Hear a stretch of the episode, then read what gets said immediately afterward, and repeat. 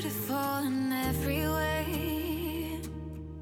I know you'll light up the world someday. 嗨，各位小伙伴们，大家早上好，我是姚老师，欢迎大家来到今天这一期的英语口语每日养成。今天的话呢，我们来学习的句子会稍微有一点长。And I think sometimes I don't know. Maybe the boys would be better off if they were a little bit more like you. And I think sometimes, I don't know, maybe the boys would be better off if they were a little bit more like you. And I think sometimes I don't know. Maybe the boys would be better off if they were a little bit more like you. 有的时候不知怎么的，我会觉得，如果孩子们呢有你这样的性格，他们呢生活的还会更快乐一些。And I think sometimes, I don't know, maybe the boys would be better off if they were a little bit more like you. And I think sometimes, I don't know, maybe the boys would be better off if they were a little more like you. 在这么长一段话当中呢，首先开头位置 and I 可以做连读，会变成 and I and I think sometimes 可以有一个不完全失去爆破，think sometimes think sometimes don't No，当中有一个不完全失去爆破，don't know don't know would be 放在一起的时候呢，有一个完全失去爆破，would be would be。然后呢，更好的这个单词 better，它在美音当中呢会有一个浊化的现象，跟英式的发音区别比较大。然后呢，在它后面加上 off，当中呢也可以做一个连读，会变成 better off，better off。再来往后面看 little，little 美音浊化也是可以的。末尾位置的 bit more 当中呢有一个不完全失去爆破，可以读成是 bit more，bit more。 And I was thinking, I don't know. I don't want you to think the same way about me. You ever think about maybe not being a jerk to me so much? See, you got to stop taking that stuff personally.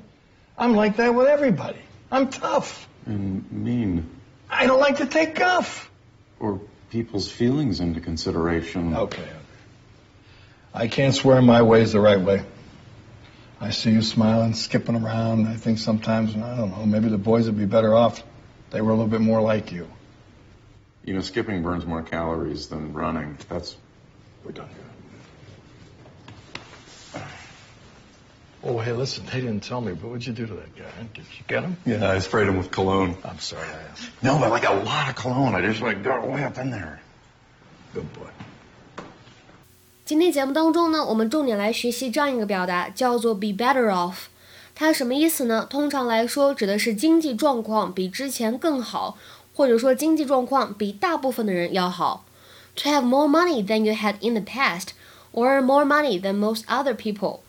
比如说，举一些例子。第一个，Obviously we're better off now we're both working. Obviously we're better off now we're both working.